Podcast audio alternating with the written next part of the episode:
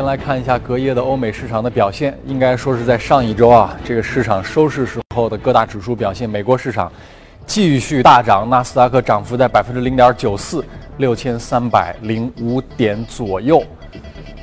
呃，我们来看一下美国市场，我们连线到前方的记者葛维尔为大家做一下具体介绍。葛维尔，你好。主持人，上周五，美国劳工部发布五月份非农就业报告，显示上月非农就业新增十三点八万人，不及此前市场预期的十八点五万人，失业率下跌零点一个百分点至百分之四点三，好市场预期。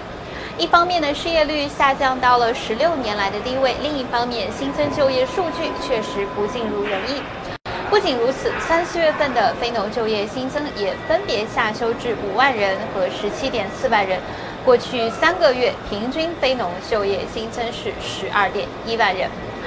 那么市场认为就业市场疲软可能是有两个因素，其一是技能错配，也就是说雇主无法找到需要相应技能的有经验的员工；其二则是新政府政策的不确定性，雇主可能希望看到更多关于减税和刺激政策清晰的条规出台之后，才决定自己的这个雇佣选择。但是即便如此呢，市场认为这样的数据依然足以支撑美联储在六月份的议息会议上宣布加息。就业市场进一步的巩固，并且有经验的员工出现一个缺口，直接导致的可能就是未来美国的薪资水平可能会持续的出现增长。而目前芝加哥商品交易所的美联储观察工具显示，交易员认为六月份加息的概率依然高达百分之九十四，可以说是板上钉钉。而对于下一次加息的时点的预测呢，目前认为九月份的加息概率约为百分之二十六点五，十二月份的概率约为百分之四十七。主持人，好，感谢各位介绍。欧洲的市场呢，各四大指数也出现上涨，涨幅最大的是德国，有百分之一点二五的涨幅。前方的记者薛娇，我们跟他来交流一下。你好，薛娇。好的，主持人，上周五由于美国的非农数据明显不及预期，欧洲主要股指在数据公布后出现了小幅的回落。但尽管如此，周五欧股整体仍处于高开高走的趋势，这主要得益于近期美国以及欧洲市场公布的一系列制造业数据较为强劲，推动了投资者的乐观情绪。截至收盘，欧洲斯托克六百指数上涨百分之零点一六，报三九二点二九；泛欧几三百指数则收涨百分之零点一七，报幺五四零点七二。值得注意的是，受到美国宣布退出巴黎气候协定的影响，欧洲能源股指数 SXEP 周五下跌了百分之一点五，成为表现最差的板块。最新民调显示，英国大选中特蕾莎梅所在的保守党的支持率为百分之四十五，工党为百分之四十，两党的差距从曼彻斯特恐怖袭击事件前的百分之十五收窄到了百分之五，为只剩下四天的大选增添了许多的不确定性。此外，值得注意的是，在周五召开的中欧工商峰会上，国务院总理李克强表示，要以中欧关系的稳定发展应对世界形势的不确定性。而欧盟委员会主席容克则称，欧盟与中国将在气候变化问题上加深合作，在产能过剩的问题上也接近达成统一意见。主持人，感谢薛娇。华尔街到陆家嘴，今天我们请到的嘉宾呢是国民投资的秦毅先生，我们来一起关注一下。国内外不同市场的一些具体的表现，秦先生你好，欢迎来到节目当中啊。我们发现了一个非常有意思的现象，不知道你注意到没有啊？这个五月份以来，我们自己中国的各种利率水平都快速的上升，银行间是一年期四点三七，已经跟这个存贷款的收益成本已经倒挂了啊。嗯。但我们看到一个现象很有意思，就是我们的股市。在创新低，美国的股市创新高，为什么呢？你发现跟刚才我们说的这个利率很有关系。我们的资金成本跟流动性现在变得很紧，所以我们的市场承压，楼市承压。你看美国，美国天天创新高，大家觉得心里特别不平衡。但你看它全线利率在往下降。今年嚷嚷了大半年了，一直说加息，加到现在没加出来。六月份说好像百分之九十四概率，但是加不加得出来，咱们拭目以待，继续看。但是你看到的现象就是它利率都在往下走，它流动性特别宽松，于是它的股市。VIX 指数也很低，大家钱没地方去，也不愿意买美国的债券，都去炒美国的股票。嗯，所以我们发现这个利率在短期它对市场影响非常大。您怎么去研究看待这个问题？也可以比较一下两地的市场。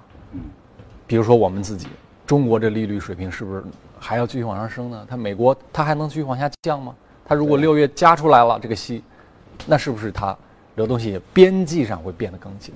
因为我们现在国内的情况，它是在一个去杠杆，是吧？对，嗯，所以呢，我们看到隔夜的这个香港的这些人民币的一些还有利率都是蛮高的，是吧？最高的话，我看一年有百分之十几。同时呢，我们的离岸的这个人民币的一个就是说升幅也比较大。对，嗯，啊，百分之九，所以导致了跟一些航空相关的，或者是跟人民币比，它的这些资产其实涨幅还是比较好的，是吧？那美金的话，我们看到可能是另外一个相反的，是吧？那么相反的话，主要我觉得就是我们常规的一些想法，就是说股市创新高，嗯，那么一按道理的话，整个代表经济还是比较热的。那么一个利率的话，应该是有一个提升的这么一个动作。但是在美国，但在这这个十年期国债，你刚刚也说了，是吧？却是一个截然相反的一个趋势。去年的话，整体。特朗普上台之后，我们都预期到整个一个利率的一个上行，美国一个加息，包括它的一个收益率曲线的话是变陡，嗯，是吧？所以呢，整体一个金融股的一个涨幅还是比较巨大的。去年的话，特朗普上台要接近百分之三十的一个升幅，但是呢，从二零一七年年初至今五个月过去了，是一个截然相反的一个情况。嗯，就是说我们看到整个一个收益率曲线其实不是变陡，而是慢慢的变平坦。啊比如说现在一个二年期跟十年期，那么现在的话只有八十七个基点，那很低了，这个已经是，就是说，长短期说这两者之间的利差是吧？对利差，因为短期的话，大家可能预期到就是说啊六月份啊或者有一个加息，所以呢它短期利率它保持在这个水平，但长期呢它也不升，就是说大家对未来就是说整体它一个美国它整个一个经济一个。一个结构已经发生了一个很重大的一些变化，就是说现在我们知道，股市上涨的。驱动经济、新经济活力的都是这些科技型公司。哎，你说这个太有感触了，就是大家会说天天看我们自己很多股票表现不好，但其实很多中国的真正的好公司，它没在内地上市。嗯，它在香腾讯在香港，然后包括在美国有一批啊。对，它有一个共同的特点，你发现没有？就是整个人类文明跟整个我们的生活越来越深的就卷入到互联网中，于是巨头的这个获益越变越多。嗯，上个礼拜华尔街一个非常著名的分析师被人称互联网女王嘛，他发了一篇三百页的报告，我我翻了一下，我还没有看完，但是我注注意到里面有一些数据非常重要，一个就是他发现，用户的，比如说呃全球的网民的数量，你存有的这个手机，大家认为手机是移动电脑啊，手机的一个出货量的增长率，所有的这些主流的数据，它边际上是在放缓的，它的增长率是在是在放缓的，但是有有一点非常有意思，美国的。呃，普通用户跟老百姓用手机上网的使用时长是明显在增加的，对，打游戏的时间是在增加的，然后它的这个网购、快递的包裹的数量的增长率是在大幅增加的。这个沃尔玛本来是做线下，现在这这这他准备反攻线上，那是不是他将来可能跟亚马逊会有一战？就是美国的这个特征，就是它继续深化，包括你说到快递的事情，周末大家在关注这个顺丰跟。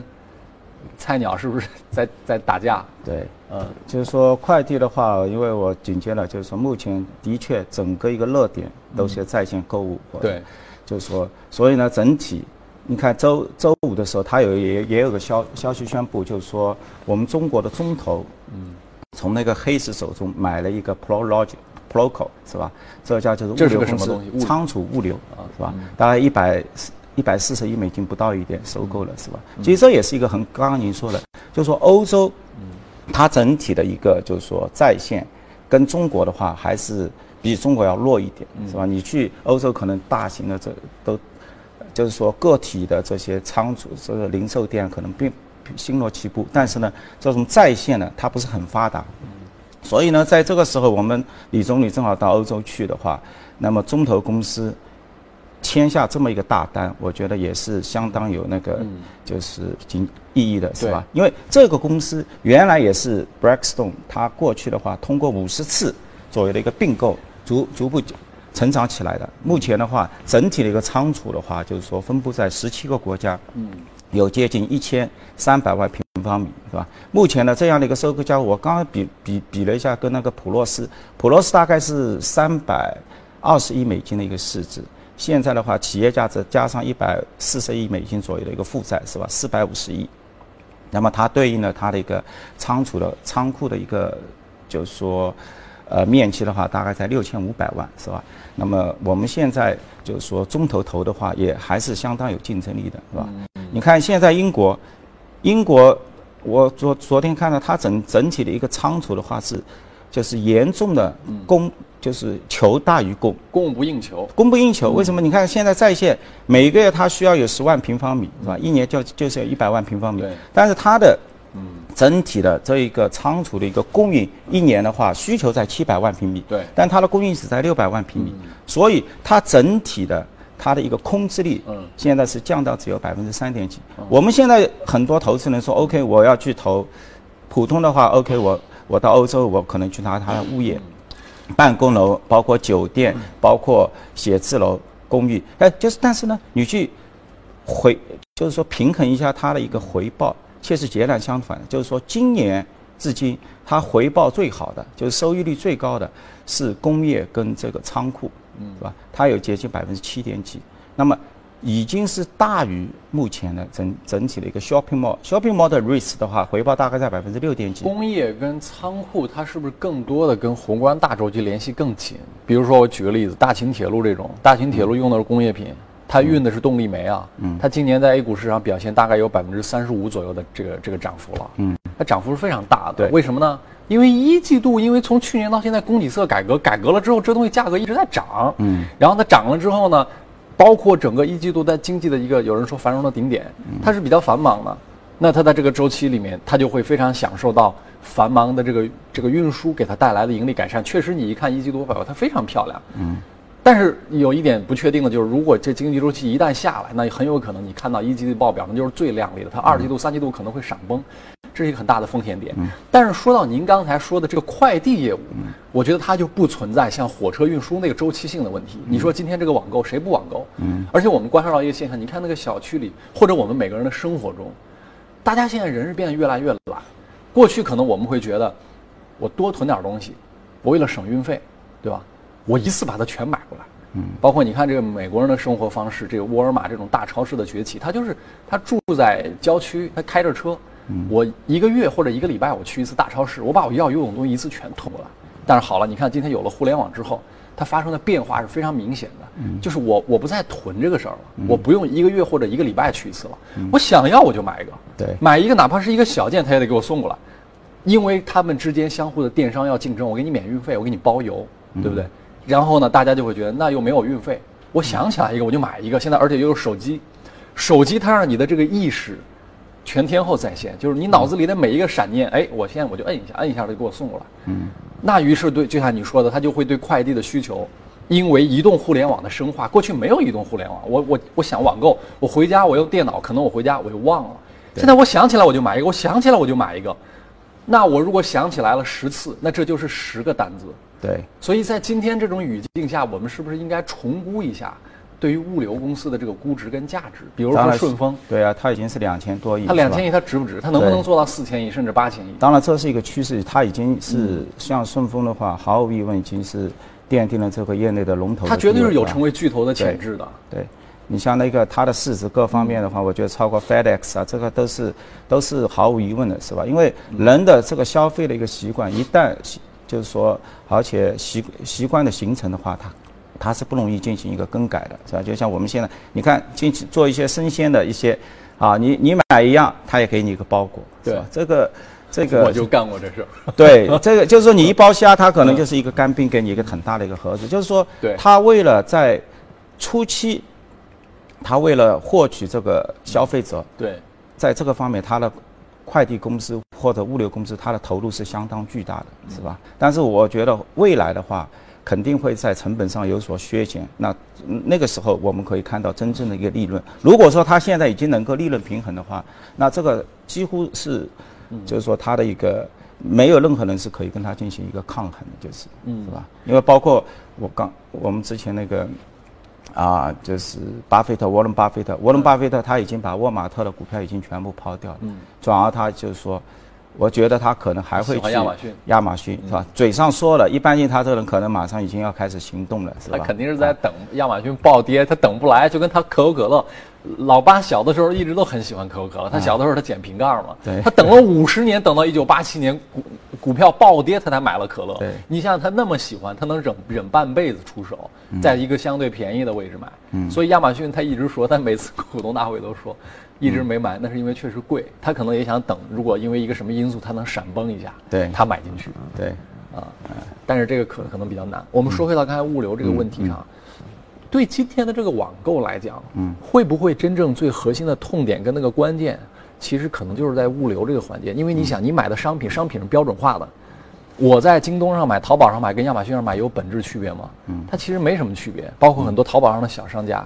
但是呢，你这东西再好，而且又是一个没区别的东西，你最后如果不能配送出去，不能送到用户手上，一切白搭。嗯，而且还有一个特点，就是物流跟运输公司它的集中度，跟网上大大小小那些零售商是天差地别，那个太分散了。但是物流公司它天然的就是几家巨头的这样的一个局面，它有可能会形成垄断跟寡头。那最后它有没有可能成为一个庞大的互联网公司？它本身它是有网络效应的，它的网络效应就是有价值的。它现在已经是一个大数据公司了，嗯是吧？就是说我们现在看到顺丰啊，或者中通啊、圆通啊，这它本身就是一个数据公司，是吧？那最配的它的一个运输车车队加上它的一些仓储，是吧？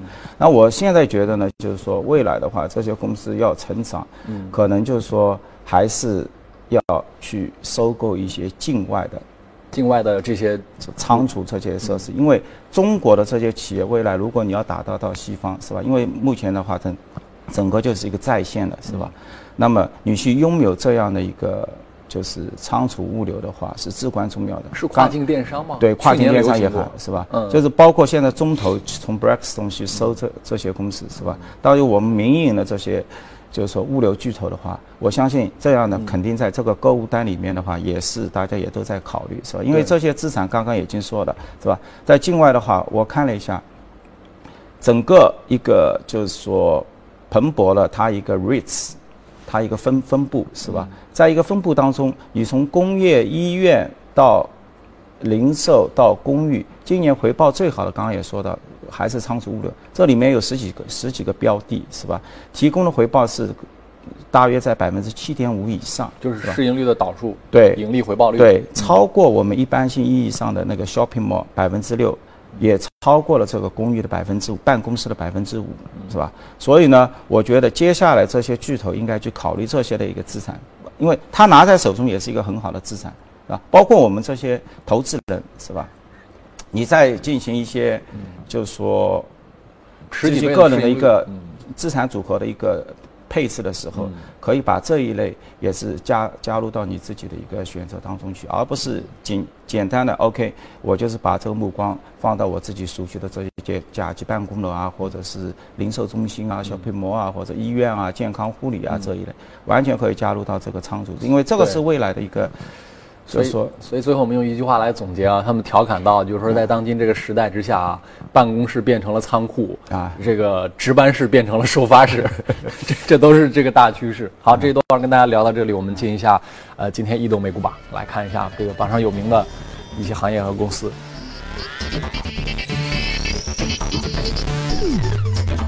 健康医疗、科技、消费品、工业品联合企业，你看，呃，秦先生，你看这前三个啊，我我前两天看了一个报告，全球的这些行业当中，集中出现这个叫 ten baggers，就是十倍股，就是刚才那三个，对健康、医疗，还有一个就是消费，对啊，这个科技、健康还有消费。生物科技这个公司涨幅很大，百分之十几。嗯，这个公司为什么呃关注到它？因为它的绝对涨幅不是，并不是最大的。因为我说在看那个《华尔街日报》是吧？那个、嗯就是说今年那个他的 CEO 他的收入增幅最大的就是他的 Ten，就是 Hawk Ten，就是他的这家安华科 AVGO 就就是这家公司的 CEO，就是说他去年股价是增增长了，股价是百分之四十左右，但是它的收入是两千四百五十万美金，是吧？增幅达到五倍，啊，那么可以显现就是说啊，安华科就是 AVGO 的话，它本身它也是靠一个并购成长的，是吧？最初的话，我记得是二零零五年，嗯，有 KKR 跟那个银湖科技，是吧？从那个安捷伦公司把它进行一个收购，然后呢，成立了一家这这样的一个半导体公司，是吧？然后呢，在过往的话十几年的话，就是说它也进行了一系列的一个并购，它是一个完全是一个靠并购成长的企业，是吧？你想它当初一二年、一零年到现在的话，它收入从十七亿增长到现在的那个一百七十亿美金，是吧？整体翻了十多倍，但是它的一个市值的话，三十亿到现在的话已经是一千零四十亿，增长了三十五倍。是吧？就是说，它的一个市值的一个增长远远高于它的一个收入的一个增长。我们的创业板很多公司想走这个路子嘛，包括很多的定增的项目，它都是想走这样。对。但是这个里面它会有几个小问题，一个就是说，它是不是有充充足的这个资金来源，持续的做这件事情？对。再有一个，它收来的这些资产呢，跟自身是不是能有一个比较好的整合？对，我觉得呢，就是说很多创业板公司呢，就是说目前。包括我们原来的这个进行一些监管措施的话，可能就是跨界的比较多，嗯，是吧？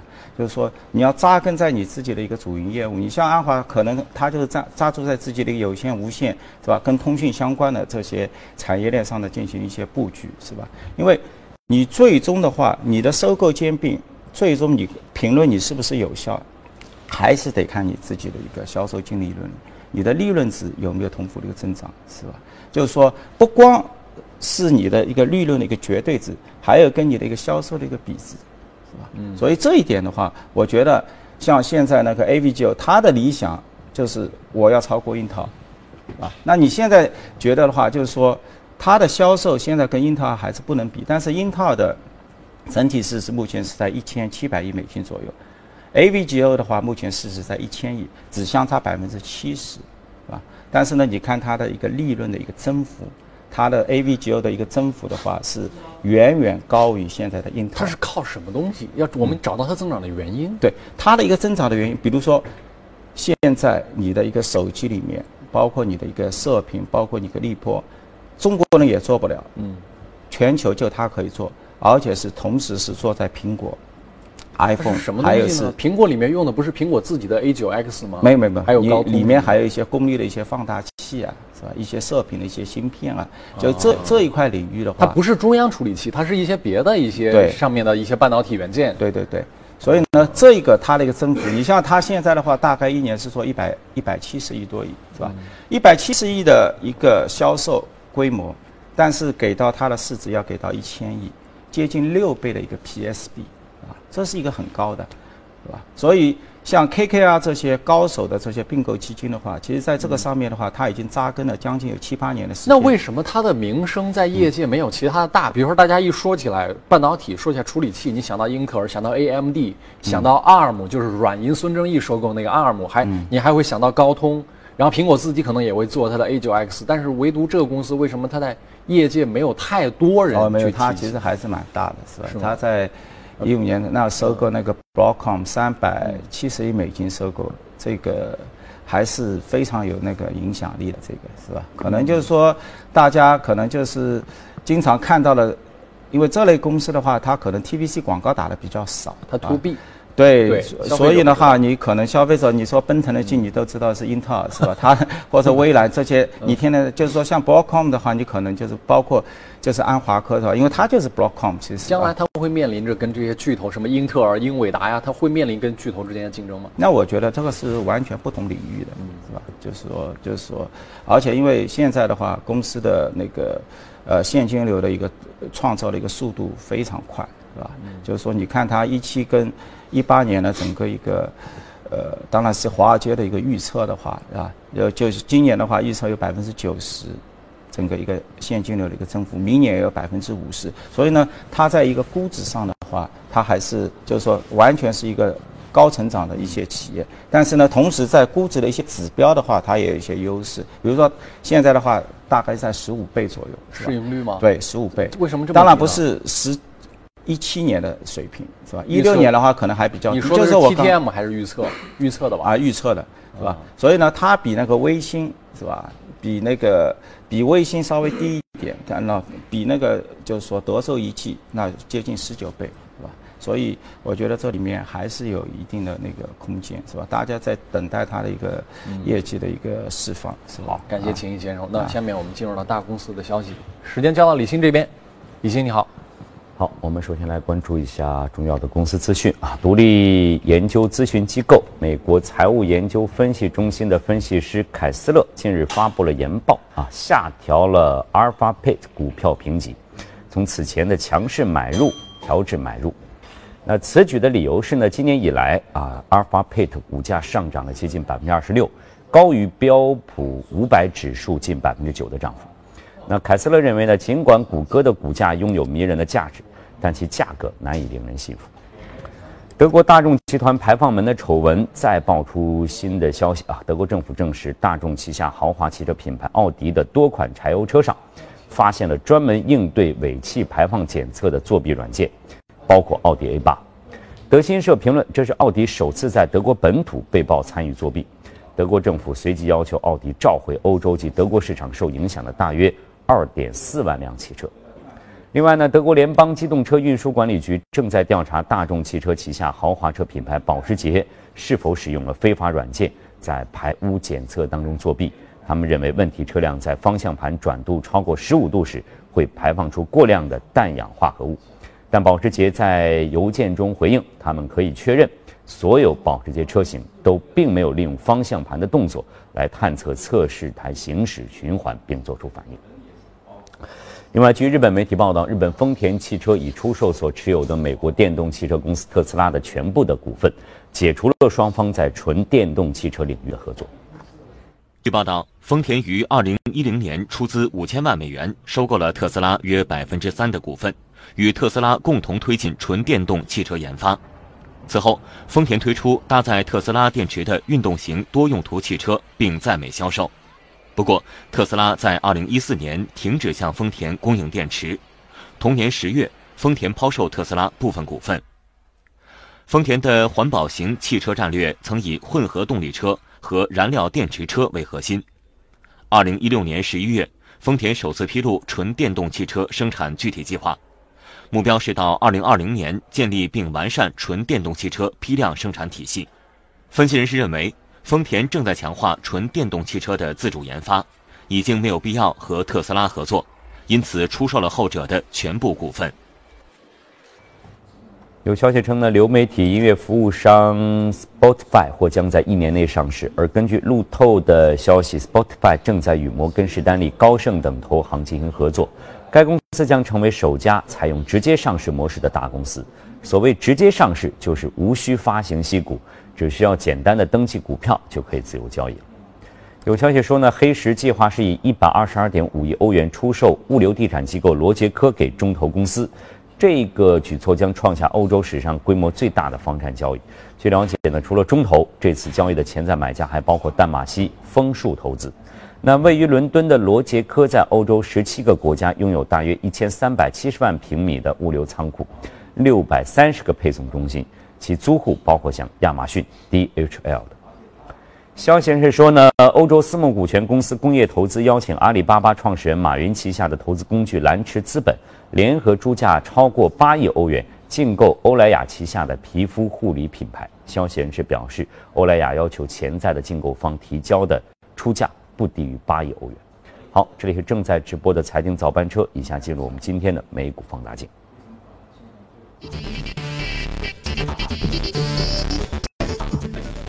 好，欢迎回来。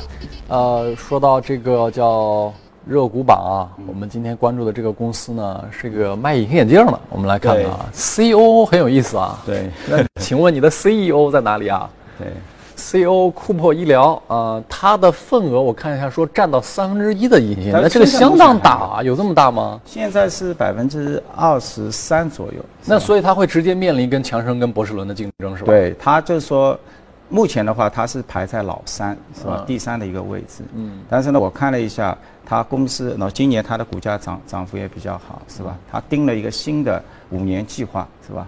但是呢，这个五年计划看起来的话，其实它，它就很很两点。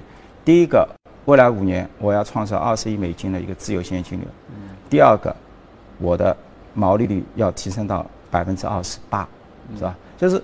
我就觉得美资公司啊，它很实在，就是在给你一个未来的一个展望的时候，其实对于投资者而言的话，就是说我们非常关心，因为你相对来说这个行业比较平稳了，是吧？你就看隐形眼镜的一个市场，全球过去五年的话，大概每年的增长在百分之四左右，它公司有百分之九。还是比较高的，是吧？就是还是一个全球一个行业，就像一个化妆品公司一样，就是百百分之四到百分之五已经进入到一个平稳了。所以你在谈你未来的一个企业的一个发展的一个战略的时候，别人更多的就是看看到在略高于行业的一个增速情况，你能不能赚钱？你不能不赚钱，不赚钱肯定大家不考虑。说这个行业的平均未来增速有多少？百分之四四点五到五。四到五左右，那就是它可能比也就是比 GDP。稍微快一点点，高一个增速是吧？比较稳定的一个增长。但是呢，因为我个人自己感觉就是说，呃，眼药包括隐形眼镜这一个市场，因为就是说我们现在大家都是在利用这个互联网，利用这个手机，可能像这个视力的话，各方面就是说它的一个减退的话，可能会提前到是。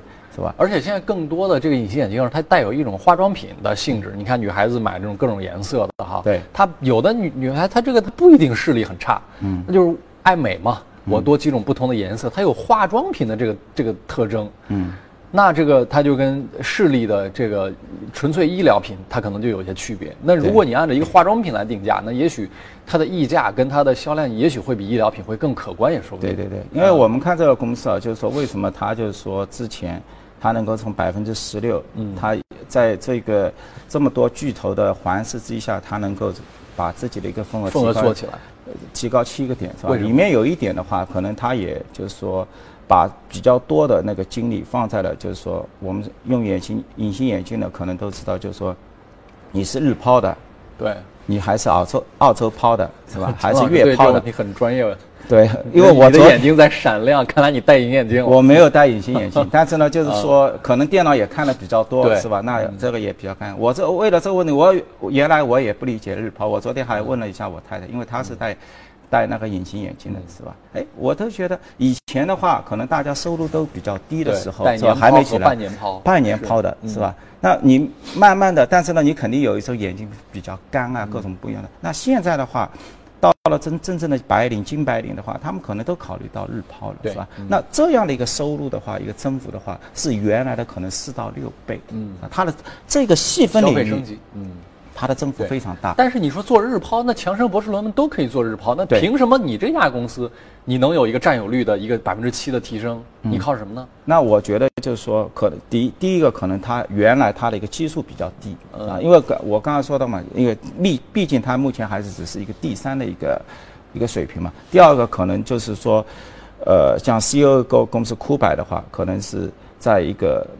Marketing 或者一个战略的一个倾斜上，可能是加重在这个方面。可能其他的强生可能是在前面的做那个闪光白内障，我们可能也是要开这样的一个就是隐形眼镜的，是吧？那么可能在这方面的话，它更多的是把自己的一个战略资源的话倾注在这个方面这个领域，所以导致这个公司就是说我们现在看到从过去五年是吧，它还是蛮平稳的，是吧？就是说。一三年到一七年，市值是从六十二亿美金增长到现在是一百一十二亿美金，是吧？还是比较平稳的，没有说什么一个突飞猛进，成一个几何倍数的一个递增，因为体现了这个行业就是一个比较平稳的，是吧？五年增长了百分之九十，是吧？但是呢，你去看它的一个每股收益，非常扎实，它的一个复利的话也在百分之九点五，对啊，说明完全是一个企业内生。当然。它也有并购，你看这家公司没有并购，我觉得在一个相对来说比较平稳的一个市场，你靠完全靠企业内生的话，你也比较困难的。所以在过去，我从零四从看零四年，包括二零一四年，每十年它都有一个十亿美金级的那个呃收购，包括之前零四年 Ocular 十一亿美金，包括现在赛弗隆十二亿美金，是吧？那么这些。都是包括后面的一个收购的，那就是加强了自己在日抛、月抛这一个就是使用概率比较频繁的这个领域的自自己的一个市场份额，是吧？它是靠这个并购来实现的，就是，啊，我们内地有没有做隐形眼镜的？啊，刚刚我记得是。嗯，有一家欧普啊，这个好像是在安徽的一家。不是欧普光钢网吧？呃，不是，那个是也是一个视讯，呃，就是做做角膜的这个也也有一家在做，是吧？当然，它现在的一个规模还比较小，是吧？两亿多左右的一个销售。你说的这倒有可能会是一个商机点。我现在就经常会有这种感觉，因为天天盯着小屏幕、大屏幕看时间长，眼睛特别难受。于是呢，我就专门吃的也有这方面的这种这种保健品嘛，嗯，就是缓解视疲劳。因为大家现在，你你你的用户使用时长，你看屏幕的时间是在增加的嘛？那你的眼睛必然是会受到影响嘛？那所有跟眼睛眼睛的视力相关的上市公司，是不是有可能因为你互联网深化使用时长的增长，你同步的正相关，嗯，出现增长呢？包括我们的耳朵。听力其实未来也是一个很大的一个增长。可是听力没法没法没有办法保健，眼睛是可以的，滴药水、眼镜、隐形眼镜、药吃药都可以。对，因为我相信很多人就是说现在都喜欢戴一个耳机，包括睡觉的时候，其实这对耳朵的损伤还是你你这个耳力啊这个减退各方面其实也是蛮严重的。我觉得这个领域的话，以后也会有很大的一个，除了眼睛，还就是一个耳朵，是吧？因为这两个。就是人类跟这个世界外的互联网世界接触的一个 交互的两个点，是吧？对，所以像我觉得像这种公司，我们以后都就是在监管都都可以去关注，是吧？倒是蛮敏锐的啊啊！好，感谢秦毅先生，今天华尔街陆家嘴跟大家交流到这里，接着我们看一下还有一些重要的内容跟大家分享。